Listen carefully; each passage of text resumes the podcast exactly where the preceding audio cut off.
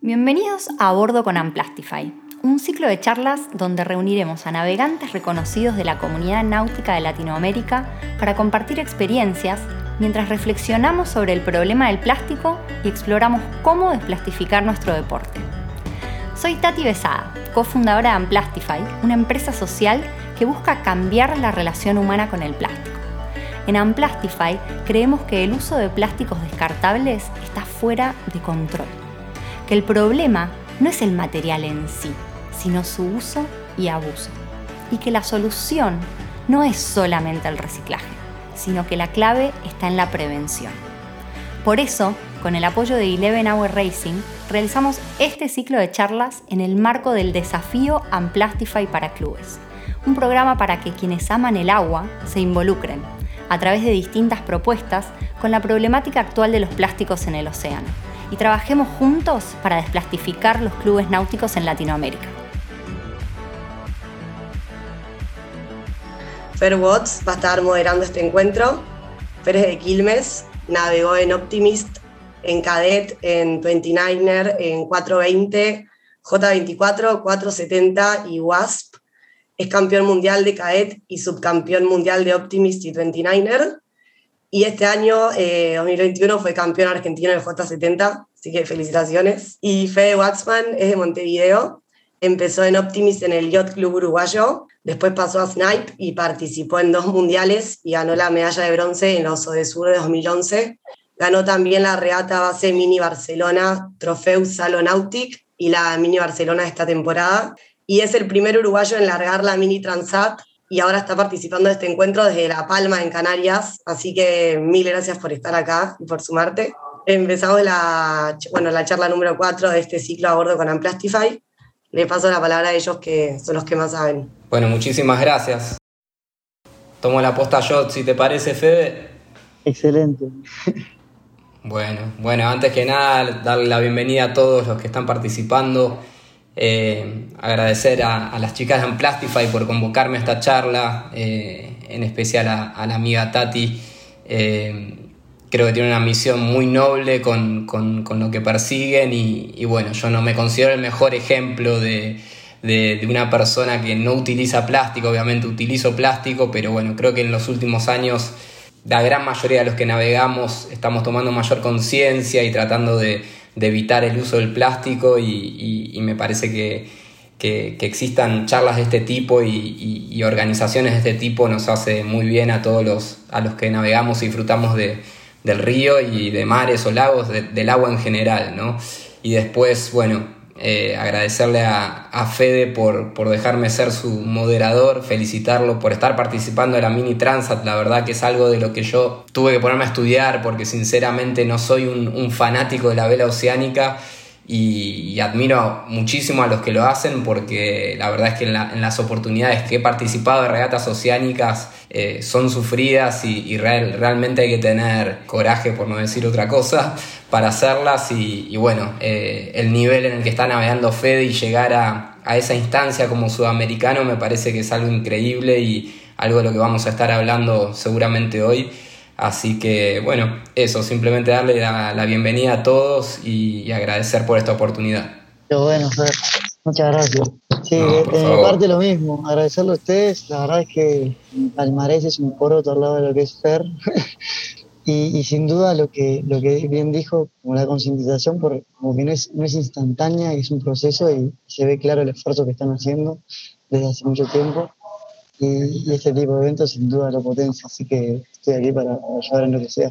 Bueno, bueno, para seguir con, la charla, Fede, nada, yo antes que nada quería comentar algunos, algunos, eh, algunos datos sobre esta regata porque me imagino que, todos los que están escuchando, viendo esta charla no, están tan al tanto y hoy, bueno, eh, me hiciste estudiar de nuevo, Fede, así que me tuve que poner a investigar un poco. Sé que la, la Mini Transat es una regata que se creó en 1977.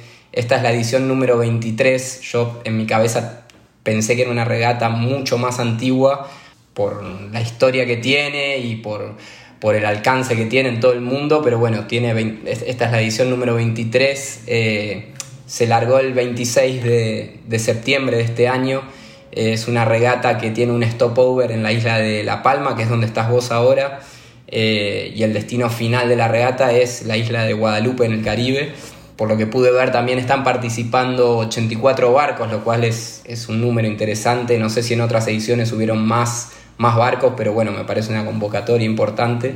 Y bueno, son barcos de 6 metros 50, ahí está justo la foto de Fede, que se ve que es una, cascarita de nuez, así que eh, si antes hice un comentario respecto al, coraje y la valentía que requiere cruzar el Atlántico, eh, imagínense ¿no? lo, que, lo que debe ser cruzarlo arriba de, de ese barquito, ¿no? Bueno, siguiendo con la regata, otra cosa que pude ver es que es una regata que recorre 7.500 kilómetros, eh, son poco más de 4.000 millas. Y bueno, vos acabas de hacer fe de la, el primer tramo que son aproximadamente 1.350 millas y ahora hasta, hasta la isla de La Palma y ahora te falta correr el segundo tramo que no, no sé exactamente bien cuándo se larga, pero sé que tenés 2.700 millas eh, hasta Guadalupe. Sí, lo que pasa es que la ortonómica, o sea, la, la línea recta, por así decirlo, la menor distancia desde acá hasta Guadalupe, no es la distancia que vamos a recorrer porque, porque no es la, la, más favorable por los vientos alisios que son los que nos van a llevar hasta ahí. Entonces, Bien. flota siempre elige ir más y recorrer bastante más distancia que eso. Pero sí, este, en la ortonómica, en la línea recta, sería eso. Claro, pero en verdad son muchos más, muchas más millas. Son bastante más. O sea, la, la, mini transa, cada tres ediciones, eh, elige como un puerto base para, para, la escala intermedia y un puerto base para alargar y para llegar, y eso lo mantiene por dos o tres ediciones y, y luego vuelve a cambiarlo. Y en las ediciones pasadas fue, en, en lugar de ser aquí, este, La Palma, la isla chica de las Canarias, era Gran Canaria. Entonces, claro, dependiendo de dónde salgas, también la estrategia te va a variar. Si son las islas que están más todavía cerca del continente de África, al final tal vez tu estrategia sea un poquito ir más al sur todavía. Hay veces que, que se van y pasan muy cerca de lo que es Cabo Verde. Entonces, al final se hace una regata bastante más larga de lo, que es la económica. Pero bueno, más larga en, en distancia y no en tiempo, ¿no? Claro, claro. Fede, contanos un poco a todos, bueno, a mí me intriga muchísimo cómo llegaste a, correr una mini transat, digamos, ¿dónde, dónde nació ese, ese objetivo, ¿no? por no decir sueño, porque creo que, no sé, a mí no me gusta mucho hablar de sueños, sino más de objetivos, creo que todos a través de, nuestra carrera en cualquier deporte o, en lo laboral, eh, no sé si soñamos con cosas, sino que nos vamos planteando objetivos a medida que vamos evolucionando y y contame un poco cómo surgió esta idea, no quiero decir loca porque sin duda llegaste ahí y lo estás haciendo muy bien, pero cómo llegás como uruguayo también, ¿no? Siendo sudamericano, hoy creo que sos el único sudamericano participando de la regata y, cómo llegaste ahí. La regata, como bien decís, de llegar y, poder estar en el baile, o sea, este, clasificar y todo, requiere no solo este, inversión en dinero, sino es un montón de, horas, es un montón de tiempo. O sea, al final es eso lo que termina este, entorpeciendo a todo el mundo y no, no dejando que los proyectos avancen. Pero en mi caso en particular, en Barcelona, yo estoy viviendo en Barcelona trabajando en, en barcos grandes hace seis años. Y ahí en Barcelona este, también es como que se, tiene una imagen muy fuerte de lo que es las minitranzas, se, se, sabe que es una cuna de navegantes oceánicos, se entiende lo que es, entonces la gente la respeta mucho, pero además ellos la, viven, porque la tienen y tienen regatas de minitranzas, a diferencia de lo que nos pasa a nosotros que no, que no, no lo tenemos. Este, entonces está, al tenerlo ahí tan cerca, al final me termina involucrando, y hay un amigo que se llama José Gritti, él es de San Nicolás, es de Argentina. Él compró un mini transit, es un entusiasta que apenas llegó a Barcelona ya se había comprado un pequeño velerito y se fue a cruzar el Atlántico solo. Es uno de esos marinos que encontrás argentinos por todo el mundo que son increíbles. Y bueno, cuando volvió dijo que quiero hacer lo mismo, pero en regata. Este, y compró la máquina esta, compró en realidad un poco dos, un barco un poco más viejo. Y yo le ayudaba como como el che pibe emocionado que le tiraba el barco al agua y le arreglaba los cabos. y, y, nada, y un día se dio cuenta que no, que, no quería, la verdad que las regatas son, son a, muerte, ¿no? Y, él, él es, tremendo navegante y no entendía cómo, por qué tenía que sufrirla de esa manera, ¿no? Mm, Entonces, sí, este, nada, creo que fue una regata en la que hasta dijo, tiro el ancla de acá para acá y duermo un rato porque no puedo más.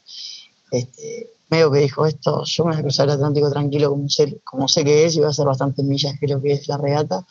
Esto no, a mí no me, no me, llena. No es para mí. Claro, es que, es que puede como puede no ser. Y bueno, y, me, y llamaron un montón de franceses para comprar su barco, y me dijo, Fede, compralo, Fede, compralo. Y al final me quedé con el barco solo porque me dijo, llévatelo y después me lo vas pagando porque, porque vos tenés que hacerlo. Y al final está, me llevé el barco de él, que ni siquiera sabía si quería empezar o qué, te, van, te vas enroscando y al final le dediqué un montón de horas y me fue bastante bien con, ese barco, entonces lo vendí, compré un barco más moderno, más competitivo, no he parado, dejé el trabajo y estoy. claro, te enviciaste como quien, como quien lo dice. Empezó quizás como algo que se dio medio por casualidad, te ofrecieron este barco, lo compraste y finalmente te fuiste enganchando cada vez más hasta, hasta ponerte el objetivo este. Vos habías corrido muchas regatas oceánicas antes que antes de, empezar tu preparación para la mini o, no tanto? No, no, no, no, no tanto. La Buenos Aires, Punta del Este, millones de veces, pero no, no se asemeja. Y, en solitario no había navegado, me intrigaba mucho, como supongo a cualquiera de ustedes, le, intriga cómo es maniobras, cómo, cómo hacer para ir, no es chico el espinaca, el barco tiene 11 metros de mástil, o sea, no, está sobredimensionado lo que es la superficie bélica, entonces al final es un barco que, que tiene mucha superficie bélica y tiene mucha potencia al final cómo hacer eso solo, lo que más siempre me llamaba es, poder ser capaz de, gobernar eso cuando empieza a soplar racha y cargan 30, 39, estar ahí. Y, al principio era un poco Survivor y después ya es un poco, bueno, lo, dominás, bueno, quiero ganarle al otro, ¿cómo hace él para dominarlo? Yo también quiero. Es, es un poco aprender a, es, es, una navegación completamente diferente para los nautas que hay acá. No sé, por decirte una idea, te vas acercando una boya con, con la regata que corriste ahora y ganaste y, siempre estás pensando en, salir lo más pegado a la boya, entonces no vas a derivar a, la popa redonda para, para poder arrear un speed y en, mi transat si no arreas a popa redonda me ha pasado porque he cometido ese error varias veces, puedes llegar a tener la espina que te enredaron los timones y romper todo y se acabó tu regata. Claro. Se acabó tu regata, o sea, se acabó tu, travesía de 11 días o más. O sea, tenés que estar súper pendiente de, de, mil detalles que, que por ahí en una regata tan corta no tomas en cuenta porque es la tripulación que te va a meter espina que era adentro. Claro. No, sin dudas, eh, por, lo, por, lo, que te escucho decir, y, y, acá voy a meter una anécdota de cuando nos conocimos, Fede, que no sé si vos te acordás, pero bueno, eh, entiendo que te, te, apasionan los barcos eh, desafiantes, porque yo me acuerdo que, que, te conocí en Mar del Plata, me acuerdo que estaba armando mi WASP y, y se me acercó un, un pelilargo con mucha onda, sonriente. Eh, se presentó, soy Fede de Uruguay, y digo, ¿qué hace este uruguayo acá? Eh, era un campeonato de seis o siete barcos y apareciste ahí en Mar del Plata, y digo, wow, qué, qué ganas de venir hasta acá, ¿no? Y, y, me hacías preguntas del barco, yo digo, ¿este pibe de dónde salió? ¿Viste? ¿No, ¿Navegó alguna vez el barco? Y bueno, después corrimos las regatas y me acuerdo que, que, terminaste tercero, si mal no recuerdo, en el campeonato, te subiste al podio, le ganaste a varios que ya venían navegando hacía tiempo y, dije, este pibe algo tiene que tener, algo, algo tiene que tener. Y, bueno, relacionado con el tema del plástico, también me acuerdo que en ese campeonato corríamos adentro del puerto de Mar del Plata y nos enganchábamos bolsas en, en, los foils, chocábamos con cajones de plástico de, de los barcos pesqueros y bueno eh, ya creo que a partir de ahí estábamos, desde mucho antes de, esto ya todos veníamos, nos molestaba mucho el plástico en el agua y, entorpecía realmente la navegación y las regatas en ese campeonato. Me acuerdo de tener que tumbar el barco para poder sacar bolsas. Y bueno, creo que yo ya desde entonces que eh, tenía claro que, quería que hubiera menor presencia de, plásticos en el agua. Pero bueno, volviendo a, la mini Transat Fede y, al tema que, que, nos compete, bueno, ya nos contaste un poco cómo, cómo llegaste a una mini Transat, eh, la historia de este argentino, el barco que te compraste eh, y los pasos que fuiste siguiendo. Me imagino que te fue ayudando muchísima gente, que no sé si querés nombrar alguno, pero me imagino que, en Uruguay muchos te han apoyado porque no, no, debe ser solo un, esfuerzo de horas, sino también de, mucho dinero poder llegar a, tener un buen barco, el material que se necesita, inscribirse. No sé si querés agradecer a alguien, quizás este es el momento, y, contarnos un poco cómo cómo planificaste todo esto, ¿no? Cuando tu decisión de correr la mini comenzó, ¿cuándo? ¿Un año y medio, dos años antes de, estar corriendo la regata? ¿Cómo, ¿Cómo fue eso? Tengo un paréntesis primero con lo del plástico. Me parece que llega como un momento en el que, en el que ya no podés mirar para otro lado, ¿no? Es como que e, eso que decías es verdad. A veces estás en el campeonato, estás navegando y lo ves, estás, estás como consciente de que, de que, de que todo eso existe, pero no como que nunca haces un switch hasta que te, te llama una Mara así de Amplify y te dice, che, este, este, estamos en esto nosotros. Y es como que, como que en realidad es obvio y además nos incumbe a los navegantes 100% porque lo, lo, vemos en evidencia, pero es como que nadie toma el, riendas así porque al final es algo tan incontrolable y tan difícil que hay que irle de a poco. Entonces, me parece que ya mencionarlo y empezar a decir que la manera es seamos conscientes de lo que hay y, de lo que, lo que podemos modificar es un buen paso.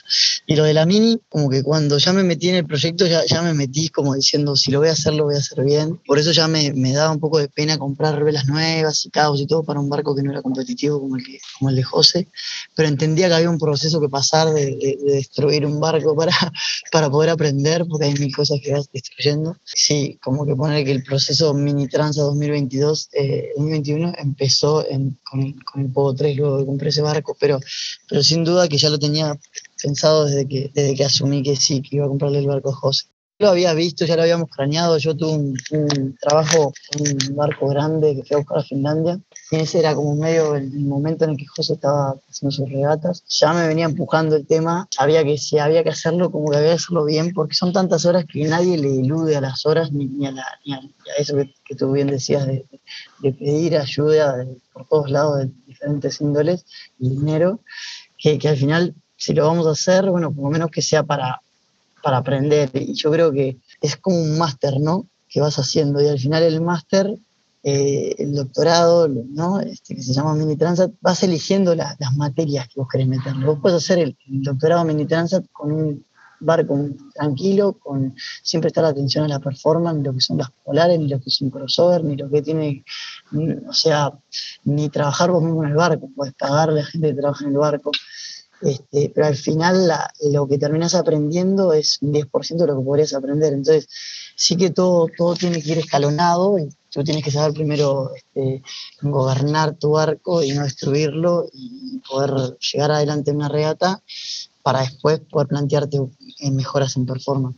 Sí, sí, no, clarísimo, clarísimo. Te quería preguntar también, Fedes, en qué personas te habías apoyado mucho, si fueron otros sudamericanos, si fueron españoles, quienes te ayudaron mucho a poder llegar a, la regata con el mayor conocimiento que podías aprender hasta, hasta Hay una persona que es, que mi, mi, Dios, que está todo el día, y la verdad que todo el día, que es Scrappy, Diego Stefani, que lo tienen ahí. En, Grande Scrappy. Nosotros somos muy amigos, entonces la verdad que Scrappy no, no dudó en darme una mano, pero a mí se me hace difícil a veces pagarle. La verdad que el Scrappy es, es una persona de, de primer nivel que que, hasta a veces me da vergüenza las horas que le dedica a Scrappy a mi proyecto.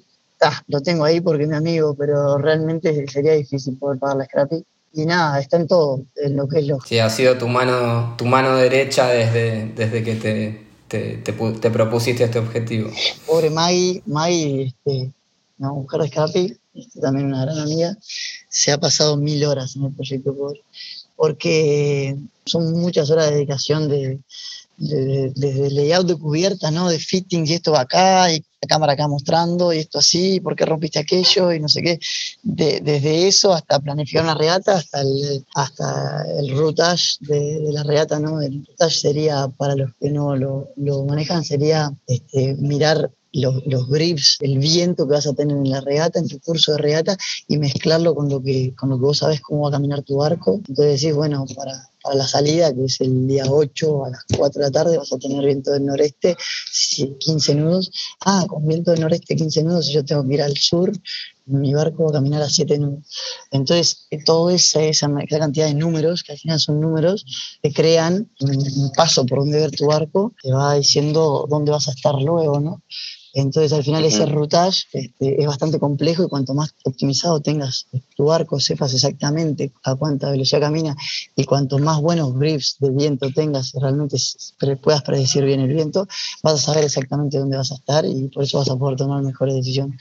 Entonces ese, ese routage al final los dos nos metimos como nuevos en este mundo con Scrappy, porque él tampoco es un experto, no era un experto en eso. Este, no hemos parado de hacer, de hacer cursos y, y, lo vamos mejorando un montón, sin duda. Pero desde eso hasta, hasta cosas este, morales, ¿no? psicológicas, la verdad es que hay millones de decisiones que tomar en un segundo que, que sí, Scrappy ha influido mucho. Y después hay mil personas que me han ayudado. En Uruguay se ha, se ha armado un movimiento grande este, tuvimos la suerte también de andar muy rápido y muy bien en Barcelona, entonces en Barcelona también me han ayudado un montón. Ahora me ofrecieron un barco en Barcelona, eh, ellos construyeron en la base mini Barcelona un prototipo para aclarar un poco acá la mini Transat que, explicaba Fer. En realidad la esencia de la regata fue eh, no seamos como la Transat común y corriente que ya existe, en la que, en la que viene y gana el, que tiene más guita, sino que, que, hagamos un barco chico, entonces ya, es más limitado porque si no se puede disparatar el precio. Y bueno, es en solitario, entonces tampoco se puede pagar a tripulaciones de cualquier lado. Y entonces ya, ya ahí se limitó bastante y, que se construye un barco bajo, estos parámetros, bajo esta box rule y, el, que llegue el, mejor. Pero luego, claro, al final, eh, quien tenía una velería por detrás, quien podía realmente poner más tecnología a bordo, este, más allá de lo restringido que estaba, eh, también tenía una cierta ventaja. Entonces se creó dentro de lo que es la, regata mini transat, una regata mini transat de barcos aún más limitados, que no tienen fibra de carbono, que la quilla no es pivotante, que, los mástiles son solamente de aluminio, que entonces esa, esa mini transat de las que estoy compitiendo yo ahora y la que tiene más adeptos, por así decirlo, competimos en esa mini transit unos, unos 65, casi 70. El resto este, son barcos sí que, que, tienen como más abierta la regla y pueden poner este, más cosas. Barcelona me han ayudado un montón y que ellos en Barcelona propusieron un, crea, fabricaron un prototipo de estos que sin duda son los que llegan primero en el agua, ¿no? Porque son, son máquinas mucho más rápidas, ¿no? Hay unos que tienen foils, este, son máquinas bastante más rápidas. mismo más locas también, ¿no? Porque es difícil este, hacer una travesía oceánica con un barco con foils. Y, sí. y, bueno, y ellos incluyeron uno, me lo pusieron como para que yo lo, me eligieron a mí como para que lo lleve en la regata que viene, en 2023. Entonces también ellos me han dado una libertad enorme en la base de Barcelona de, para poder trabajar. Es, es, un hangar donde puedes meter el mini transat entero con vela, o sea, lo puedes meter el mástil entero. Mira vos. Sí, la verdad que lo he tenido bastante cómodo. No, no está el nivel ahí en Barcelona, lamentablemente el nivel está en, la Bretaña, en, Francia, donde están todos los, todos los, navegantes oceánicos buenos.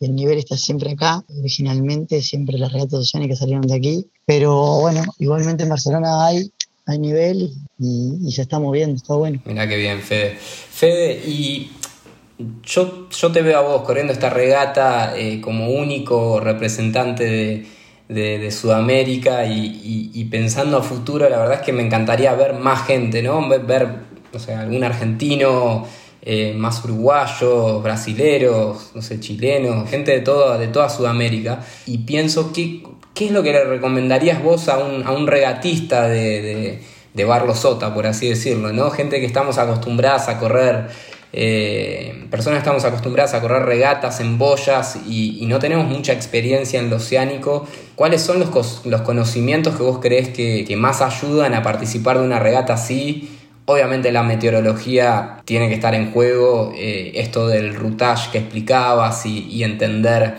en qué ángulos navega mejor el barco y según el pronóstico que hay, cuál es, cuál es la, la posible mejor ruta para, para tu regata y demás. ¿Vos has hecho cursos de, otras áreas que a lo mejor quisieras compartir? ¿O qué consejos das o, en qué crees que deberían capacitarse los navegantes que quisieran hacer una, regata de este tipo? ¿no? Sí, sin duda meteorología es un punto fuerte. Este, estamos muy estructurados también con, con que los barcos que navegamos este, tienen las velas que tienen. Y, bueno, al final en este, este, mundo, por ejemplo, acá en Mini Transat, es bastante abierto en eso y te, deja un margen enorme a, las medidas de lo que quieras hacer. Entonces al final eh, se trabaja mucho en eso y, está bueno porque es, experimentar que, que, no, que prefiero hacer esta vela mucho más grande y bueno, te va a servir para otro rango de viento sin duda. Y bueno, eso, eso es, para poder probarlo hay que, hay que estar navegando, pero, pero es algo de lo que se puede, se puede trabajar, se puede estudiar a, previo. Hay, mucho, hay mucha escuela de, diseño naval ¿no? en, en, Argentina hay mucho arquitecto naval y hay mucha gente que está muy interesada y lo tiene bastante claro y está bueno poder ir estudiando por qué sí, por qué no fueron buenos y malos los, diseños en, las mini transat. Al final es lo que termina llamando a las regatas oceánicas de, otros barcos, por ejemplo los clase 40, que también se pasaron a prueba redonda, o los propios IMOCA de la vuelta mismo en solitario, que, que van modificando sus pruebas. Y sin duda los que ya están en esto, están estudiando arquitectura naval, lo, lo tienen súper aceitado, pero pero no todo el mundo y, es, es, algo que, se puede ir leyendo y te puedes al final ir interesando de por qué. Pero para la regata en sí, este, yo creo que no estamos tan lejos de poder... A ver, la, clase mini tiene una ventaja enorme de que si bien no es tan tan vieja, la clase mini no tiene mucha pinta de estar cayendo, tiene más bien pinta de estar que sigue creciendo. Y sería una buena, una buena idea que cuando los barcos lleguen al Caribe, en alguna de estas ediciones, poder hacer una importación tal vez de barcos no tan modernos y poder como reiniciar una clase ahí porque lo que veo que falta al final es navegación en, solitario más que nada o en dobles que al final es lo que te lo que te obliga a utilizar el barco de esa manera o a no sé ser más consciente de, las maniobras como las haces. No sé no lo veo tan loco tal vez ser más de este tipo de regatas ahí y no lo veo tan loco hacerlo con, propios militrans podría ser. Claro eso sería lo, lo ideal digamos tener un circuito acá en Sudamérica como para que empiecen a ver por lo menos unas primeras regatas eh, en este tipo de barcos, ¿no? Sí, no, no lo veo tan loco. La verdad es que mm. el, transporte del barco a, Francia ahora nosotros nos sale 6.000 euros. Y no sé, en un container este, mucho más barco supongo que saldrá mucho más barato. Entonces es, bastante dinero el que se ahorra el que, lo, el que lo vende también. Entonces es como que es una ventaja ahí. hay varios que, hay un, amigo mío que vende el barco a un canadiense y se ahorró un, montón de dinero en entrarse el barco. No sé, hay, factores que pueden ayudar a eso. De hecho, la clase mini a mí me ha entrevistado varias veces con ese fin de ver cómo, este, qué es lo que necesitamos allá. Entonces, no sé, me parece que, no estamos tan lejos. Bien, bien, buenísimo, Fede. Bueno, paso un poco más al tema de la regata en sí ahora. Eh, quisiera que me cuentes un poco de, la largada, eh, un choque que tuviste, un accidente que tuviste en esta primera etapa también. Eh, ¿cómo, fue la largada, tus sensaciones ahí, la noche previa?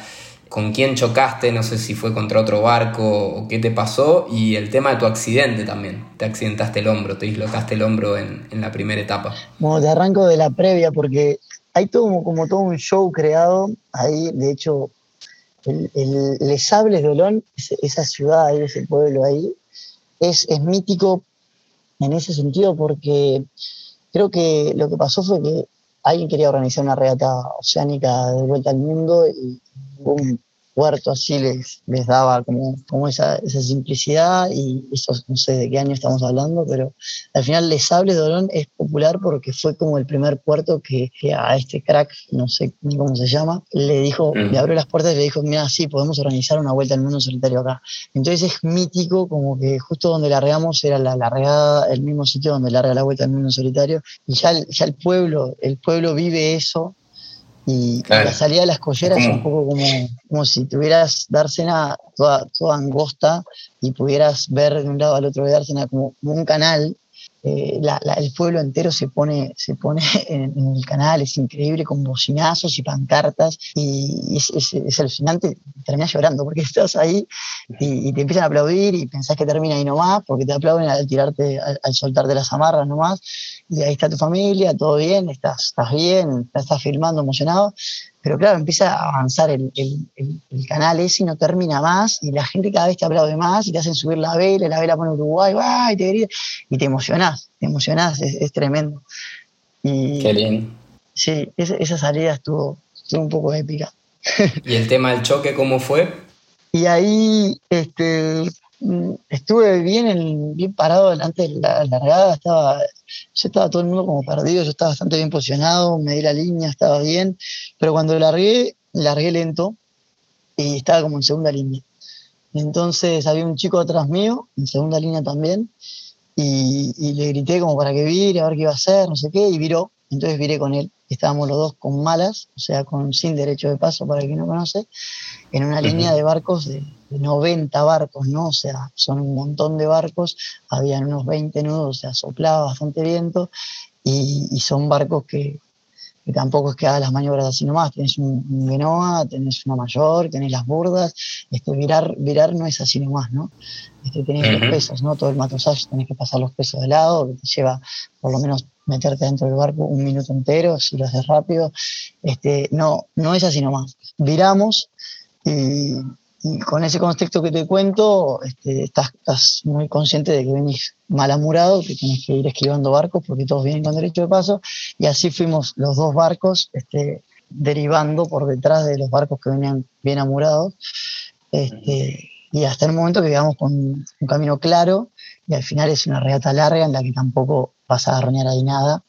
Y entonces ya me vine para Barlovento, este, no ves nada para Sotavento porque tenés la mayor y, el Guineo la mayor está bastante baja, este, han optimizado mucho nuestros barcos y está lo máximo baja que puede estar, entonces no ves para el otro lado y con el barco escorado no se ve nada, tienes que estar en Sotavento para ver. Y ya estaba en Barlovento, confiado de que ya habíamos pasado, y el propio chico este decide virar, entonces mm. al final él viró con espacio pero yo no lo vi nunca, porque nunca me imaginé que él iba a decidir virar otra vez y, me entró en el barco, eh, me entró, o sea, el, el entero se, se, metió para adentro y vi su prueba entera entrando en el barco. Qué locura. Sí, horrible. Estaba largando la tranza después de dos años. Como dijiste, acá se termina todo. Y no voy a creer, no, no voy a creer. Y, y me quedé ahí con la vela suelta, un segundo como reaccionando a ver qué voy a hacer. Y, empecé a acelerar el barco otra vez y bueno, estaba acelerando el barco y, me meto adentro a ver qué pasa. Empezó a entrar agua, pero todavía había una boya de desmarque y bueno, después de la boya de desmarque quedó en mejores amuras y yo lo veo. Y lo vi y realmente cuando la fibra se parte siempre tendemos a pensar que, si no se ve la luz, o sea, se ve luz del otro lado, pero tampoco es que se vea el cielo, entonces tampoco es que va a entrar agua tan fuerte. Y no es así, o sea, si la fibra ya está un poco quebrada, el agua entra como si nada. El agua entraba como si nada, y estaba por arriba de la línea de filtración. entraba agua que daba miedo, entraba, entraba, entraba agua. Y claro, no veía tanto el agua porque hay una reserva de flotación en la proa, y, y se llenó primero la reserva de flotación, que es enorme, y por eso es que no había visto tanto, pero después, claro, cuando eso estaba lleno y, entraba yo, yo sacaba siete baldes. Entraba y sacaba siete baldes y volvía a salir, y entraba cada cinco o diez minutos y sacaba una locura, además la ropa y toda la comida, todo, la verdad que es duro es duro porque estás largando la regata recién y fue durísimo. Bueno, pero pudiste, pudiste solucionarlo bien, o sea, cuando te diste cuenta que era imposible seguir la regata con, con el agujero que tenías o no, al final la rotura que tenías. Seguía así y lo que el pronóstico daba que, que el viento iba a bajar, entonces este, a medida que el viento como que iba bajando, me iba apurando, al final me dio un poco de miedo esperar tanto porque el viento bajaba, pero después entraba un frente frío, entonces era un poco, no tenía tanto tiempo para que la, la, la ¿no? Para que, para que seque. Y me fui un poco haciendo la cabeza de cómo iba a ser la reparación mientras iba timoneando. Y bueno, tenía, tengo una, una mesa de cartas, por así decirlo, que es una, un monolítico, es, un, ¿cómo explicarlo? Es una, una tabla de fibra, de 3 milímetros de fibra, que le puse unos elásticos para aguantar las cartas y, y poder ir marcando cosas y la posición y estudiar la meteorología. Y, esa tabla estaba pensada también para poder pues, no tapar algún agujero si me pasaba esto o usarla como refuerzo de algo y tengo lija también a bordo y llevaba Zika. Yo estuve los últimos, el último mes y medio eh, entrenando con, con un equipo de entrenamiento de La Rochelle y el entrenador ya hizo varias regatas, el circuito de Fígaro, que es uno de los circuitos más, más duros de navegación solitaria del mundo, y lo tiene bastante claro. Nos dijo a todos, tienen que llevar seis pomos de Zika chicos, no sé qué, y empezó a hacer la lista y a mí me parecía una estupidez, pero no sé, la verdad que llevé los pomos porque vi otro que fue a comprar y me dijo, no creo que te compre y tal. Y llevé los pomos y la verdad que lo agradecí enorme porque tenía la chica ahí y me tenías que ver que, claro, la idea fue, paso un cabo por la, por la pedazo de, fibra, por un agujero que tampoco tenía como hacer taladro agujero, pero había un agujerito donde le había puesto el elástico para sostener los cabos. Y dije, bueno, ese agujerito, paso, paso un cabo por ahí y, después atravieso la fibra esta que está chorreando enormemente de agua, que, seguro que, la puedo atravesar así nomás. La atravesé con una aguja de coser. Sí. Y entonces pude tener del lado de fuera la, la platina, eh, eh, no, apretarla contra el techo. Y, antes de apretarla, ligera superficie, metí un montón de cica y apreté. Y, ahí mejoré un poco, la verdad que entraba mucho menos agua. Y después rompí más pomo de cica y fui suponiendo, pero para, para, hacer todo eso, la verdad que sin papel, mi cara era cica entera, ¿no? Vas aguantando una cosa con la boca y otra así, y el barco que se mueve, y en la proa pega unos tumbos enormes porque hay una ola grande. Sí, el barco es muy corto, ¿no? Y navegar de definida con un barco tan corto, con tantos metros de mástil, este, hace como un pitch enorme. Y, fue, fue arreglando, arreglando el choque que te, que te dislocaste el hombro o fue en otro momento? No, no, no, no. No, no, ahí este, reparé y, y ahí hicimos como eso fue como un bordo largo, un día entero, algo así, y después como que la flota entera salió a buscar el, frente, yo ahí lo, lo, hice bastante bien, bastante, con bastante velocidad y bastante bien estratégicamente con respecto a la flota, y cuando empezamos a, recibir el viento del frente, es, es como un como, como, viento que se separa de una baja presión, en esa costa de la costa del Atlántico las bajas presiones pegan sobre la costa continuamente, de cada 10 días, 5 días, pegan, este, que, que vienen del otro lado, ¿no? Y estos frentes generalmente vienen con viento del suroeste y, y pasa a viento del noroeste. Entonces, al final, es, para la estrategia de, este tipo de regatas, es, el primero que pasa al frente, al final termina agarrándose viento del noroeste y termina bajando otra vez muy rápido hacia, hacia Finisterre. Este, es, es como conocido que lo que tenés que hacer es darle camino rápido para pasar el frente.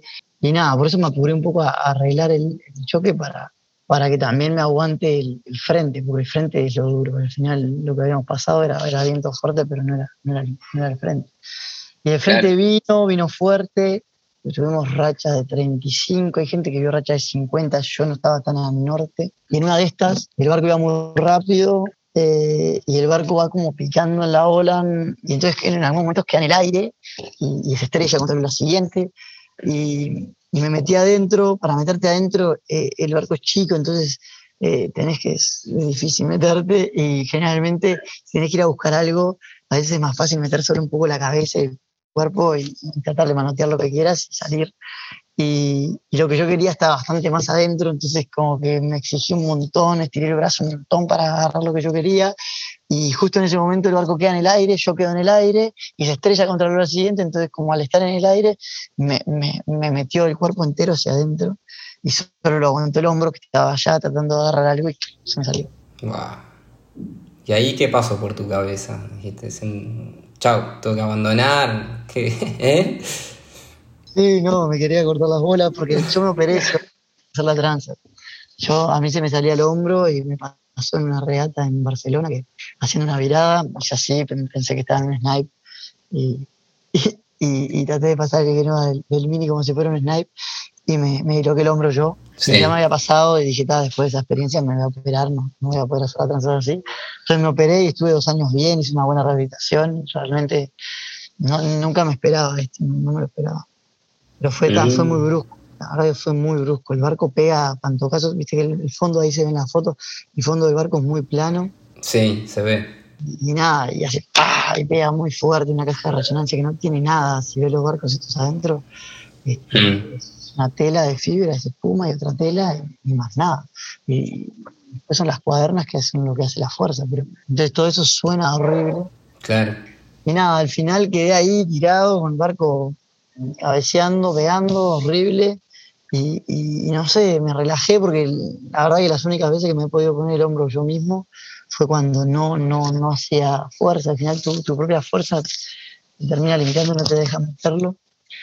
Y me relajé, por fin, no sé cómo moví, moví, entró. Y ahí que entró fue como, está, este, la regata me cambió bastante, al final también era como, ya tengo un brazo menos, este, sí, sí que, con el inflamatorio y, y, perifral y no sé qué vas, pero, pero estás roto. Claro, tú, tuviste que adaptar tu estrategia también, me imagino, a, estar condicionado por tu cuerpo, no poder hacer tantos cambios de velas, ¿no? Exactamente, comentábamos eso el otro día, que creo que con Scrappy también, que creo que es una de las cosas que, que no, que me costaba, siempre me costó decir que no, a mí tengo bastante energía y siempre fue como, siempre fui el primero en poner la vela y el primero en sacarla. Claro. Nunca, me dio palo a mí un, cambio de vela. Entonces, eso, eso siempre me juega, a veces que te juega a favor, pero a veces que te juega en contra porque, nada, no, te esperas lo suficiente para, para ver si realmente el viento cambió y tienes que volver a cambiar a la vela. Y un cambio de vela, poner una, una espina que tirarlo abajo de nuevo y recorrerlo entero, eh, es un montón de desgaste físico. Claro. Y bueno, en este caso creo que me, me ayudó me ayudó bastante. Estuve con, en un momento pasado al frente, ya bajábamos con el Schenaker, este, que usábamos código cero nosotros, bajábamos muy rápido y hacía pico de 14, 15 y, venía pensando que el viento ya estaba al 130 y como que ya estaba para el speed, ya estaba para el speed. me aguanté, me aguanté, me aguanté porque me dolía un montón el brazo. Y al final el viento se volvió a cerrar y era el que más aceleraba era mi barco y todo así. creo que algunos encima pusieron Spinnaker y no daba por speed, habían rachas de 27, o sea, era, cualquier cosa. Pero está, la gente van, así, o sea, en, la regata, si tu barco no se está haciendo la bolsa es que te van a pasar. Va mal. Es horrible, pero es que te van a pasar porque van, van así. Sí, sí, sí. Súper interesante, Fede, lo que contás. tengo varias preguntas que, que no voy a llegar a hacerte mi última pregunta tiene que ver con, esta parte controversial que tuvo la regata. No quisiera eh, ahondar mucho en el tema porque sé que, sé que es algo que querés dejar atrás y concentrarte en la, en la próxima etapa. Pero bueno, por lo que tengo entendido, eh, recibieron un comunicado de la organización y para todos aquellos barcos que iban a estar en, entre determinadas zonas entre determinadas zonas, perdón, básicamente los obligaban a, meterse en algún puerto. Por lo que pude investigar, vos estabas, digamos, e, entre varios competidores se habían puesto de acuerdo en ir a, determinado puerto, después vos recibiste el llamado de otro competidor y lo más lógico era entrar a, a, un puerto que tenías a través y mucho más cerca. Vos decidiste entrar a ese puerto, pero hubieron varios competidores que siguieron navegando eh, hacia el sur y bueno, eso les dio una ventaja, ¿no? Porque se acercaron más a, La Palma. Tengo entendido también que hoy hay varias protestas de por medio y, se está intentando solucionar el tema. ¿Qué opinás de, cómo se manejaron el resto de los competidores y qué crees que es lo que va a decidir la organización respecto a esto que pasó, ¿no? No, para, poner en panorama, nosotros tenemos una, regata que es, son dos etapas, pero la, la transatlántica se debería hacer en noviembre, ¿no? Porque los vientos alisios este, al final tienen menos probabilidad de generar estas ondas del este que terminan generando tormentas tropicales en esta época. Entonces al final estaría bueno poder largar la regata y venir acá a estar una semana máximo e irse al Caribe. Pero mm, las últimas ediciones, bueno, no las últimas, pero ya hace varias ediciones, la, salida del Golfo de Vizcaya, desde donde salimos de, Francia, se termina como atrasando por estos, estos bajas presiones que he dicho, ¿no? Como este, este frente que tuvimos. Este frente la organización lo dejó pasar porque pensaba que no iba a ser tan fuerte, al final fue bastante fuerte, pero estoy seguro que sabían que habían rachas de 50 no nos mandaban al agua. ¿Qué pasa? No es que, los militantes no aguanten eso, sino que ellos sabiendo que van a meter 90 barcos en, en racha 50, como que prefieren no hacerlo a sabiendas si va a ser de popa no hay problema, pero si es un frente. Entonces terminan eh, postergando la salida de la regata. ¿Y a qué voy con esto? A que por eso terminan eligiendo hacer una, primera etapa tan temprana, saliendo finales de septiembre, y, y, tanto espacio entre las etapas. Yo ahora recién largo el 29 de octubre. O sea, en la, en la, época buena para cruzar con los alisios. Con esto en mente, todos los navegantes sabemos que tenemos un montón de tiempo entre medio de las etapas que está para eso, para, para justamente si hay alguna inclemencia y no nos largan la regata, después tenemos un montón de días y no hay problema, ¿no? Entonces, con eso en mente también fue que cuando apenas pasaron un aviso de que you must go to the closest harbor, fue que, que, a mí nunca se me prendió la chispa de la viveza criolla, por así decirlo, de decir yo voy a ir a ganar sur o algo, porque realmente tenemos tres semanas personas ahora y la mayoría se fueron a Francia porque al final el barco está acá, ni siquiera se ensucia tanto. Me tiré el agua a limpiar hoy el barco y tampoco. O sea, lo, que tenés que limpiar es la ceniza del volcán si no, si no rompiste nada, nada más. Entonces al final es como que hay un montón de tiempo al pedo y que era para eso, era para hacer otra largada. Era realmente algo que todos los navegantes pensábamos y que no, todavía no entendemos cómo la organización no hizo otra largada. Con eso en mente, yo lo que hice fue acordar, sí, con todos los que estábamos adelante, y al final nos llegamos a un acuerdo diciendo, bueno, está, pero, pero pará, pero nadie, que nadie se quede, porque si alguien se queda en el agua, gana la regata. O sea, entonces era más allá de lo que la organización haya dicho y cómo hayas interpretado lo que la organización te dijo. Era tus rivales te están parando, si uno parás es una alarma. Y bueno, y así lo hicieron algunos que no pararon y yo pienso que es un largo.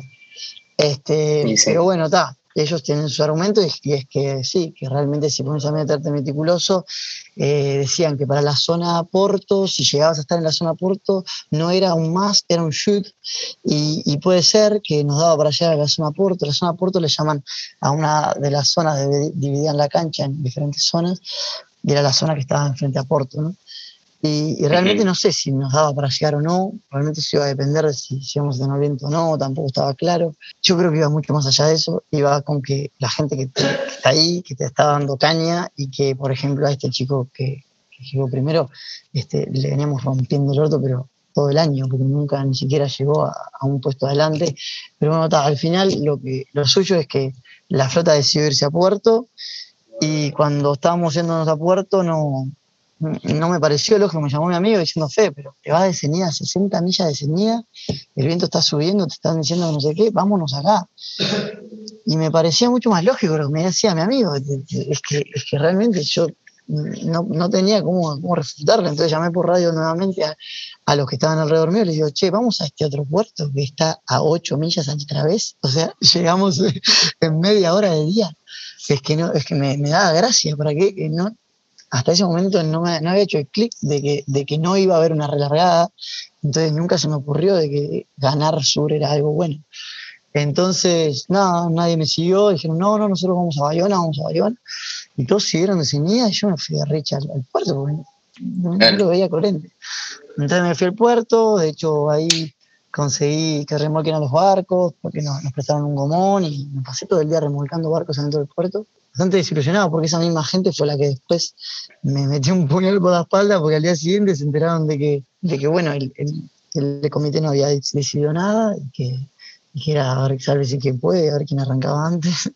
Entonces, la flota que estaba adelante, que había parado en Bayona, ¿no? Más adelante, bastante organizada y sabían que se jugaban el título de la mini transat, dijeron que no, que, ellos iban a comenzar una largada entre ellos y pusieron un, mm. ranking ¿no? de cómo estaban ellos en la, en la posición antes de que, de que, den el anuncio de tormenta y fueron liberando a los, los barcos de acuerdo a eso. Pero sí se olvidaron de, de, mí, se olvidaron de todo lo que estaba más atrás, pero bueno, estaba, estaba bueno. Entonces cuando nos enteramos de que iban a hacer eso, yo me levanté a las 4, apenas pasó el frente, y con, con, ganas de eso, ¿no? de llegar a, encontrarme con esa flota, por eso se ve también en mi tracking que yo iba muy rápido hacia Canarias y después, bueno, me meto en la zona de no viento, que ya habíamos visto que no había viento, pero era un poco, no iba a correr solo la regata también, ¿no? Entonces me metí a buscar la flota, pero bueno, ese día, esa noche, lo hablé con la gente que estaba con nosotros, que había parado en ese puerto, eran como 30 barcos. Básicamente fue como, bueno, tú, Fe, que estabas en la flota adelante, te ayudamos a salir a las 4 de la mañana para que puedas encontrar esa flota y, salir con la flota adelante. Y, nosotros salimos a las 8 tranquilos con los remolques que nos dan. Y finalmente a las 4 de la mañana cuando me levanté estaban todos cambiados ahí, preparaditos para ir a Canarias. Y a nadie le interesaba una mierda ir a buscar la flota. Y, nada, y les dije nuevamente a las 4 de la mañana, ¿a dónde vamos? ¿Qué vamos a hacer? Vamos a Bayona, ¿no? No, no, nosotros nos vamos a Canarias. Entonces al final, no sé, fue todo muy raro, la gente... Qué desconcierto, ¿no? Todos Sí, sí, decisiones cambiando a último minuto. Qué, qué difícil, Fede. Qué difícil un lo que entrenador ahí que influyó mucho, hay un entrenador de un equipo muy grande del Oriente que lo llamó a los entrenados y le dijo, loco, ustedes se van lo antes posible para Canarias. Y todos los que habían largado antes de que yo llegue, porque tampoco llegué a la hora perfecta, también me ganaron, pero sin ser por eso anduve muy bien. Claro. Bueno, Fede, tranquilo que como dice el dicho, el mundo es redondo y vas a tener revancha. Así que nada, espero que todo esto te cargue energía para, para la etapa que viene, que, que, la puedas disfrutar más, que no haya accidentes ni choques, ojalá. Y nada, desde, desde mi lado, recontra felicitarte, Fede, agradecerte como, como argentino y, sudamericano, ¿no? Por estar representando a la región y, bueno, desearte mucho éxito para, para, la próxima etapa y bueno, ya te dejo en manos de las chicas que seguramente te van a hacer varias preguntas del público. Gracias, Per, la verdad que es un honor que estés tú haciéndome la entrevista. Bueno, mil gracias, estuvo buenísimo. Gracias, Fer, gracias, Fede. Y una gran pregunta antes de pasar al público, que hay un montón de preguntas. En cuanto a la mini transat y el tema de plásticos, ¿hay medidas que se tomen para evitar plásticos? ¿Cómo ves ese tema? Sí, sí, sin duda, sin duda. Hay un, en el barco hay condiciones en las que el barco va más rápido si le pone más peso en la banda, ¿no? Creo que la mayoría lo sabe, estamos acá. Y entonces te podrías llevar un montón de recipientes y llenarlos con agua de mar. Y eso está limitado, entonces tienes limitada la cantidad de, envases que puedes llevar. Y también está limitado los chicos, los envases chicos, por así decirlo. Entonces, esa cantidad de agua que puedes llevar, que, que, es el agua para tomar, que después la puedes ir rellenando con agua de mar, es, es una en particular, que sean 120 litros la, esta etapa, la segunda etapa, y de esos 120 litros solo podés llevar, creo que 10 en envases chicos. Está, está bastante bien regulado. La mayoría se lleva dos garrafas de, litro y medio o algo así, de, aluminio o de lo que fuere, y se va rellenando de, de los bidones grandes. Y bueno, si tienen alguna anécdota, Fer, vos también, o alguna práctica que hayan visto en algún campeonato. No, yo como anécdota, o mejor dicho, como práctica, me ha pasado hace poco de, participar de un, campeonato como entrenador en el que directamente no se permitía el uso de botellas de plástico. Todos estaban obligados a, llevar su botella reutilizable y recargar. Había estaciones de recarga en el, en el boat park, ya los chicos tenían que ir al agua con su propia botella. Así que nada, creo que es una, una, digamos, una forma de comportarse ante el plástico y sobre todo en nuestro deporte que, que creo que estaría muy bueno que se repita en, en otros campeonatos. Y, y, bueno, eso, simplemente es agradecerle también a ustedes, chicas, por la, por la posibilidad de estar acá entrevistando y escuchando a Fede. A ustedes. Pero está bueno, la verdad que son iniciativas pequeñas que, se le van ocurriendo a la gente que son súper simples y, terminan educando, ¿no? Al final lo, lo, en Optimis hay una masa enorme de, personas involucradas, así como en otras clases, ¿no? Pero que al final son el futuro y que son, son buenas iniciativas. Bueno, pasamos a algunas preguntas del público. Miguel acá pregunta teniendo tantas áreas o temas por trabajar para prepararte y estar listo, ¿cómo determinaste el orden de prioridades de cada cosa que debías hacer? Hay, diferentes también momentos para cada cosa. ¿no? No, nos pusimos a estudiar la, meteorología de, la Transat hasta que estábamos en la Transat, ni siquiera clasificado. Este, no nos pusimos a, a, estudiar performance del barco hasta que no, no habíamos hecho algunas regatas, no conocíamos nosotros mismos, o sea, era todo escalonado, ¿no? Al final yo creo que al final ahora lo, trabajamos todo, pero igual algunas cosas estás olvidando, pero si, te surge una nueva tranza, al final puedes ir a hacer más o menos hincapié en, las cosas que, te han quedado por atrás. Hay otra pregunta, ¿cómo vencer el miedo a estar solo en el mar y con las diferentes amenazas alrededor, como tormentas, sobre todo para alguien que quiere empezar? hay, hay un miedo esta, esta, regata que varios lo hablan. Me contaba que ella tuvo miedo, miedo fuerte con, las orcas. Este, tuvimos tres barcos que los atacaron las orcas.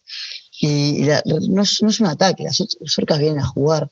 Pero claro, vienen a jugar con tu timón y, hasta que no pares el barco y no bajas todas las velas no se van.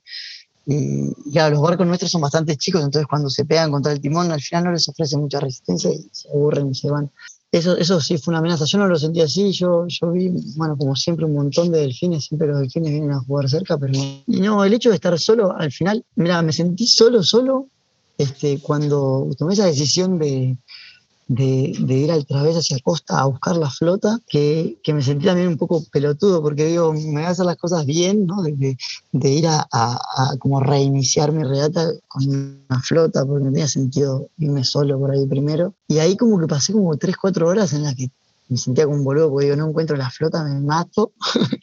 el viento seguía bajando y ahí sí que estaba re solo y cuando encontré la flota fue, VHF estaba casi que llorando alegría y acá lo cuentan, pero realmente es una regata que los barcos tienen tan poca diferencia de velocidad y van tan exigidos todos que hay pocas veces en las que no ves nada en el ICE, nadie. Ahora me va a pasar, a ver, estoy hablando de esta primera etapa, en la segunda etapa no voy a ver a nadie en el ICE, pero, pero en esta primera etapa, como habían tantos puntos eh, en los que había que pasar, por ejemplo, Finisterre o, o no sé, o el paso del frente, todo el mundo fue para el norte, al final este, no estuve mucho solo. Pero sí, en la segunda etapa, realmente voy a, voy a después de la segunda etapa te, te respondo esa pregunta.